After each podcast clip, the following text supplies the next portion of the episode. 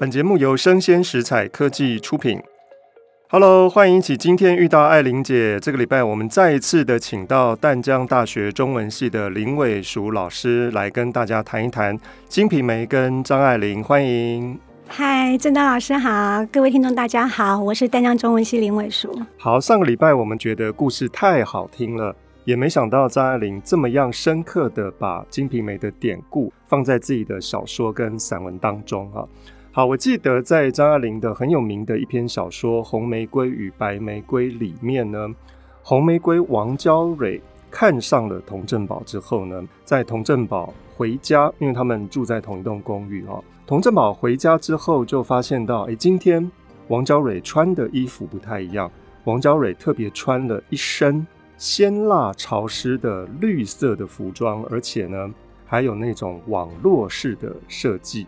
那里面就透出了粉红色的内衣哈，那这样子童振宝是不太能够抗拒的，以至于呢，他们就在那里喝茶。王娇蕊请童振宝喝茶，其实也就是他打扮成一片茶叶的意思，要请童振宝喝。但童振宝好像喝不太下去，哎，这个喝茶是不是也跟《金瓶梅》有关呢？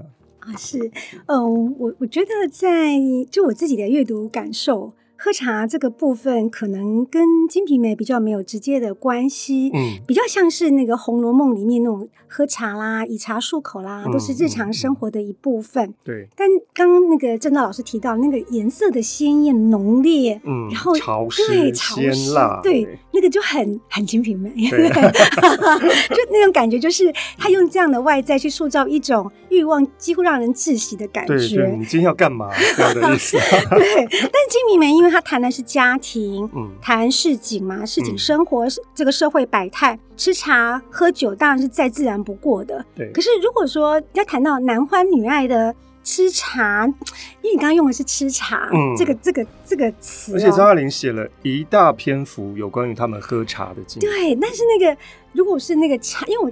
再回去看，我又再回去看了这个部分，嗯、那个茶叶是满满的、厚厚的，在那个杯子里面。对，童振宝一刚开始是不愿意喝的。对，对是，就这感觉就是一种很强烈的在暗示抗拒。那我觉得，呃，如果说他这个童振宝如果把茶叶拿起来嚼的话，那就真的变金品梅二点零了，是超级情色。对，呃，我我们的听众大概。都是怎么样的年龄层？我不知道、欸，我们可以讲全世界都有哎、欸，好，可能一到八十岁都有。因为因为我们在讲吃茶是在金瓶梅中是是有点情色哦，所以我们今天的内容是要十八加，对不对？哈，对。好，现在宣布一下，我们未满十八岁的呢，请关掉你的电脑。哈，不用，谢谢先不用啊，就把耳朵捂起来。等我们讲，我会说 OK 了。好，好，关成静音。好 好，没想到大家都放成最大音。西门庆妻妾成群，他非常好色，非常纵欲、嗯，对，但而且他新欢不断。嗯，好，那我们要讲，那潘金莲呢？虽然是西门庆的爱妾，嗯，可是他有这么多这么多对手。嗯，西门庆他几乎是收集各种女人，嗯，就家里面的仆妇，嗯，外面娼妓，嗯，然后他还有什么权贵的老婆，嗯，然后干儿子的妈妈，嗯，就非常非常佣人的太太，对，什么都有，对，什么都有，所以。潘金莲要怎么样让西门庆对她的爱宠不衰呢？嗯，她又没有生小孩，要有手段呢、啊。是、啊，所以她手段，她能能有什么手段？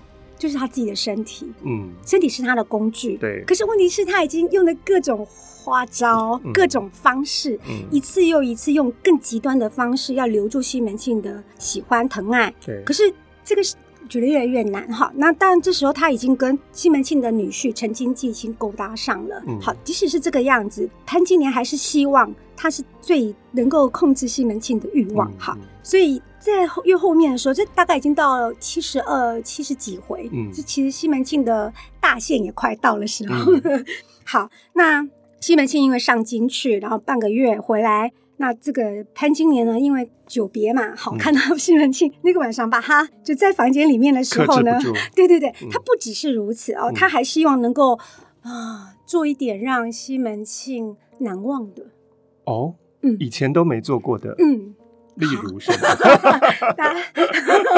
好，例如就是好啦，他就蛮新鲜的。呃，对他，他他一次每次都其实都还蛮新鲜的。嗯，就那一次呢，他真的是呃，我觉得是一个已经超过，已经不是新鲜，而是令人觉得很悲凉，嗯、很可悲，甚至很恶心的程度。嗯，他到了快到天亮的时候，就是他品销好，嗯、然后呢，就是性爱的关系。嗯，然后在这玩了一夜之后，嗯、西门庆他要下床去上厕所，嗯、他要去尿尿，妇人不放。他怎么说？这是他的原文哦。不让他去尿尿。嗯，Why? 他说：“我的亲亲，嗯、你有多少尿，腻在奴口里替你咽了吧，帮你吃下去、喝下去的意思。”然后他说，就意思就是说，免得你冷了身子，你要到外面去啊，会冷了身子，会感冒。是，所以就在这里解决了。是，那西门庆听了是怎么样？他是越发欢喜哦，因为没有人做过这种事，这像什么？嗯这多像是一个君王，然后你底下的人愿意为你做各种不可思议的事情，都愿意承受，这有点 SM 哎，对，这蛮恶心的。哇，走的太前面了 啊！对。然后呢，西门庆怎么说？他说：“乖乖儿，谁似你这般疼我？所有的女人都说喜欢我，可是没有人像你怕我着凉，对，怕我怎么样？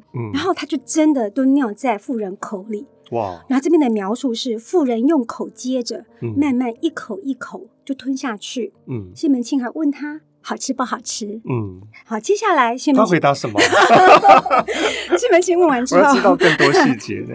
对，潘金莲其实蛮实际的，她甚至身体是有反应的。嗯、他反应是说，嗯。略有点咸味，嗯，你你有些香茶让我压压，其实是不舒服的。他需要茶叶，对，所以他对那西门庆说，哦，香茶在我的那个白绫袄里面，你自己去拿，嗯，自己去拿。那潘金莲呢，就拉过他的衣袖，然后掏了几个在口里面就嚼了。这个是我刚刚说到，其实是离西门庆他。最后生命的结束其实不太久，也就是说他已经欲望了这大半生。嗯、那潘金莲这个做法，在这个小说里面的描述是非常仔细的，就是他一口一口吞，其实不好吞。嗯嗯、好，那呃，这这个我们读来，其实是我真的觉得蛮恶心的，触目惊心哎。对对对对，好。那但是我等一下再顺便提的是，帮他喝尿这件事，不是只有潘金莲做，嗯，还有另外一个女人。好，另外一个女人是谁？这是更可怕。嗯，就是潘金莲的饮尿，是因为她自发，她想要笼络西门庆，对，她想要让西门庆觉得再也没有人像他对他这么好，这么牺牲了，对，这么牺牲，这这是蛮惊人的。可是所有的新鲜事，第一个人做就创新，对，第二个人做就没有创意，好，就变东施吗？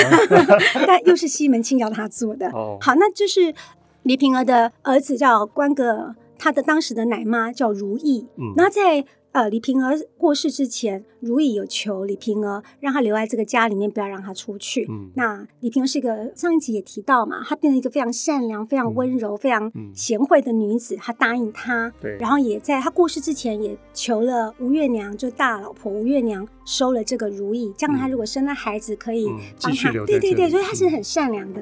那李瓶儿死了之后，这个如意在李瓶儿房里面就是祭她的灵，哈，就是就是还是就是还是照顾了她的房间。那这个西门庆到房里面来，就李瓶儿刚过世的时候，西门庆来就会哭一回啦，想念一回啦，但没有多久就想念到床上去了，就 跟奶妈如意发生关系了。哇好，那后来呢？大概在就是在呃不久之后，好，那这个在潘金莲帮他吞尿不久之后，这个有一天晚上，西门庆跟如意两个人一样是搂着睡到快天亮的时候，西门庆忽然要。如意帮他品销，而且是西门庆要求的。嗯，然后甚至跟他说：“你五娘，五娘就是指那个第五个妾，就是、嗯、呃，就是潘金莲。嗯，他怎么样替我喝啦？半夜怕我冷啦，嗯、连尿也不叫我下来尿。你描述给他对对，就这句话，哦、我刚念就是一个原文啊、哦。嗯、那如意说：不打紧，等我也替爹吃了吧。嗯，那什么意思呢？他也可以啊。对，对啊、但是这个描描述就是非常的直接。嗯，你帮我做。他说好，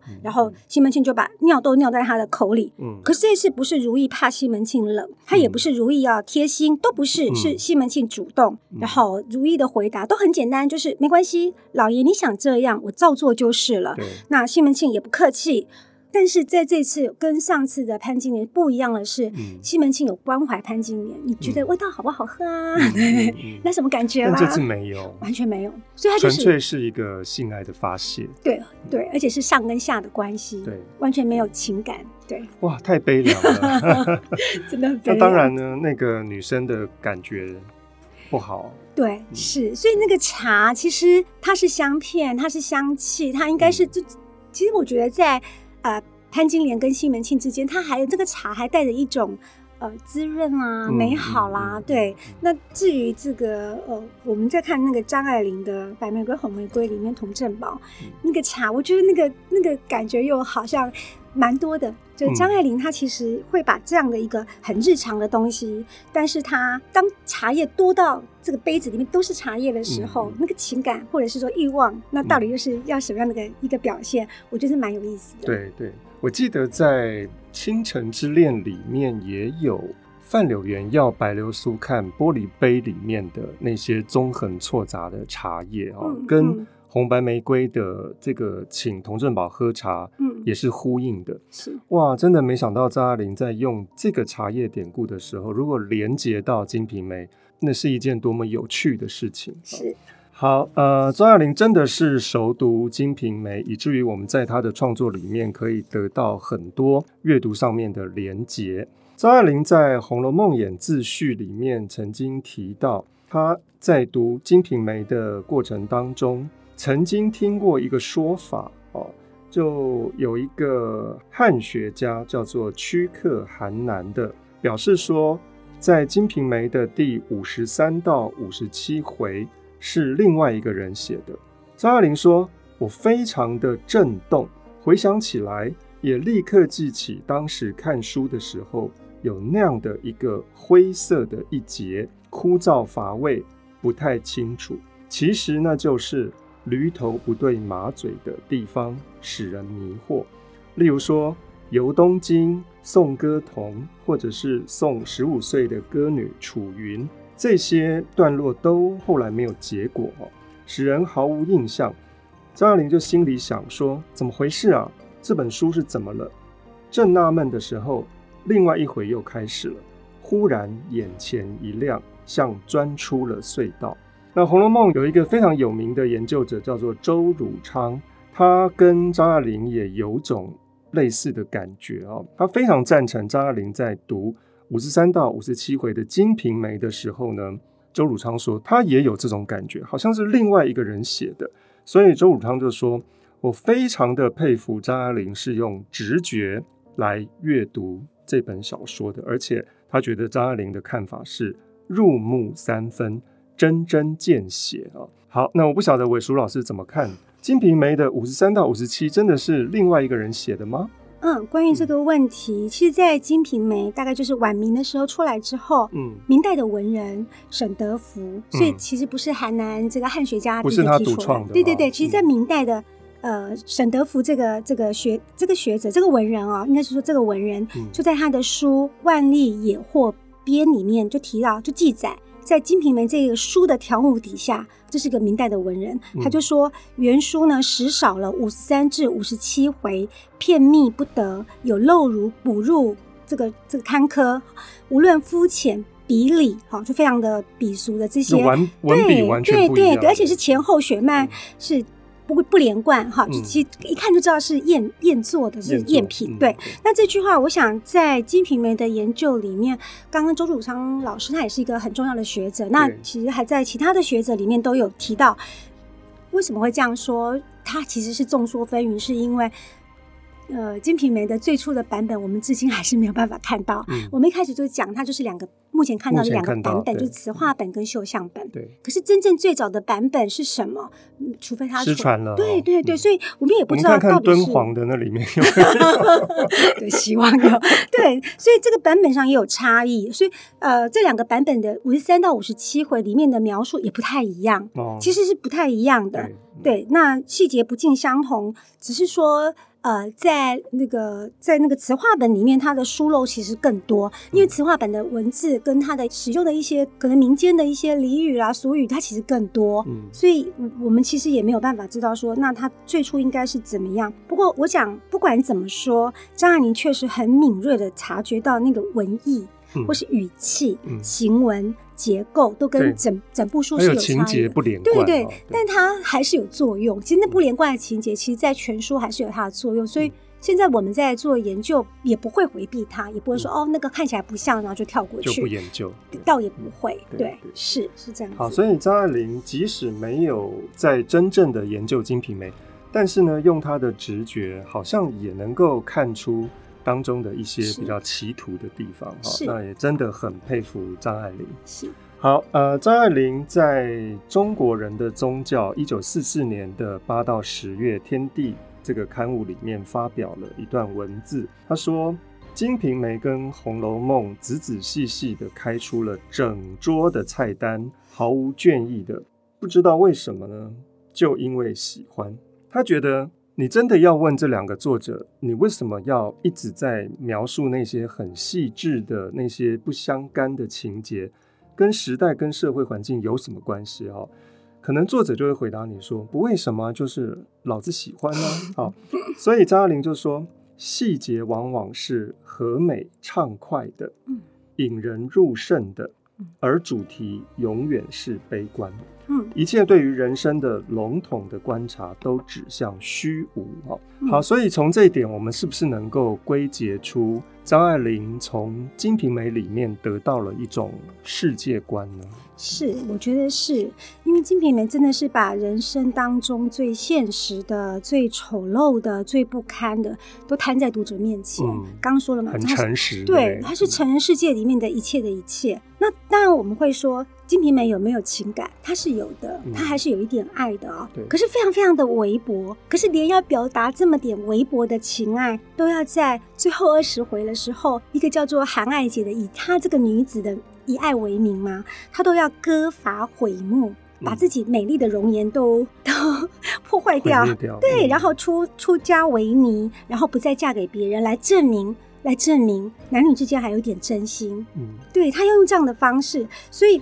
这个《金瓶梅》它真的是一个，呃，它可以说它表达人性当中最复杂、幽微、最深不可测的。那但它又是一个谈性、谈权力、谈欲望、嗯、谈各种各种的人人跟人之间的一种，呃，恶的，嗯，或是你说善吗？也许有一些了哈。嗯、但是它那个那个物质世界是非常的繁华锦绣的，嗯、可是最终还是让我们看到繁华锦绣背后，其实更大一片的是残破。败坏，对这个对照，真的，它就是一个、嗯、让大家一个，嗯，终究终究，金瓶梅就表现一个崩毁的世界，对，败坏的败的社会。哇，这好像张爱玲哦，是、啊、非常非常。张爱玲就是一个可以在小处乐观，但是在大处悲观的一个作家。那当然，他的创作也是如此啊、哦。我们看到好多好多在生活上面，他周旋在其中，好像是呃拥有非常富足的、很绚丽的生活。但是其实，在这些生活的细节后面，都是很沉重的，它叫做往往的威胁的东西哈。所以，我想《金瓶梅》也是这样的一种世界观。表面上看起来是性啊，是这种自私贪婪，但其实它可能背后要呈现给大家的是一个这样的一个千疮百孔的世界。没错，哎，虽然那个。呃，张爱玲她写《红楼梦》页，看起来她研究《红楼梦》其实更多。可是，在读她的，不管是《金锁记》《倾城之恋》，她的每一篇小说里面，嗯、其实我都看到了《金瓶梅》那个世界，都有她的。对，我觉得是对，对那个很很漂亮的、很灿烂的，嗯、可是后面又是非常的荒凉的。对对。或者我们另外一个角度来看，在这么样的一个残破的世界里面，我们如何能够自处？我们可能拥有的就只是那些。美好的小东西，嗯，用来疗愈自己，嗯，或者是用来满足自己的一些感官，来度过这样的一种残破的人生。我想这也是一种人生的选择吧。是，对，好，好，今天非常的谢谢伟叔老师。对，我们最后要请伟叔老师总结，到底《金瓶梅》是一本什么样的书？我们说它是一本奇书，对不对？到底奇在哪里啊？哇，好大的一个问题，但我还是简单的说，对，就长期以来。《金瓶梅》其实是被当做一部淫书来对待，确实是如此，因为它真的欲欲望横流，它真的是充满了男、嗯、男女之间的情爱。可是，可是它更多更多写的其实不是欲望，是家庭生活，嗯、是社会百态，是权力，是金钱，是物质，嗯、那是人的一切，人性的一切。有学者是这样说的：我们其实可以把《金瓶梅》当做是这样的一部书，它就是把文化当中所有令人不安的因素都解读了一遍。嗯，对，然后呢，好棒的理解，就是是，嗯、那就是有关酒色财气的描写。所以《金瓶梅》一开始，这个他就告诉我们说，我们要警戒世人，要戒酒、戒色、戒财、戒气。嗯，那因为《金瓶梅》它展示给我们看一个在乱世当中会有像西门庆这样的一个人，但他在他之后还会有千千万万个西门庆，因为他呃不不管怎么样，他他赚来的，他骗来的，他用尽力气得来的荣华富贵，终究是一场空。对，那这样这样的一种呃色空思想，当然就影响后来的《红楼梦》，所以我们也可以把《红楼梦》视为对于《金瓶梅》的重写。嗯、那所以我们要问说，《金瓶梅》是怎样的一部书呢？张爱玲是一个怎样的作家呢？这都是要读者去细细去阅读，跟也许在我们的更多的年岁增长、多次阅读之后，我们才会慢慢通透的一部生命之书。嗯，因为《金瓶梅》就是一部写尽华丽跟苍凉的书。哇，这真的是最好的张爱玲的结论哈。好，我们真的非常喜欢玮淑老师的解读，也希望以后能够再邀请到玮淑老师来，把张爱玲跟《红楼梦》连接在一起，那更是更有趣的一件事情了。好，我们今天谢谢玮淑老师，谢谢郑大老师，希望能够再遇到爱玲姐哈，拜拜，拜拜。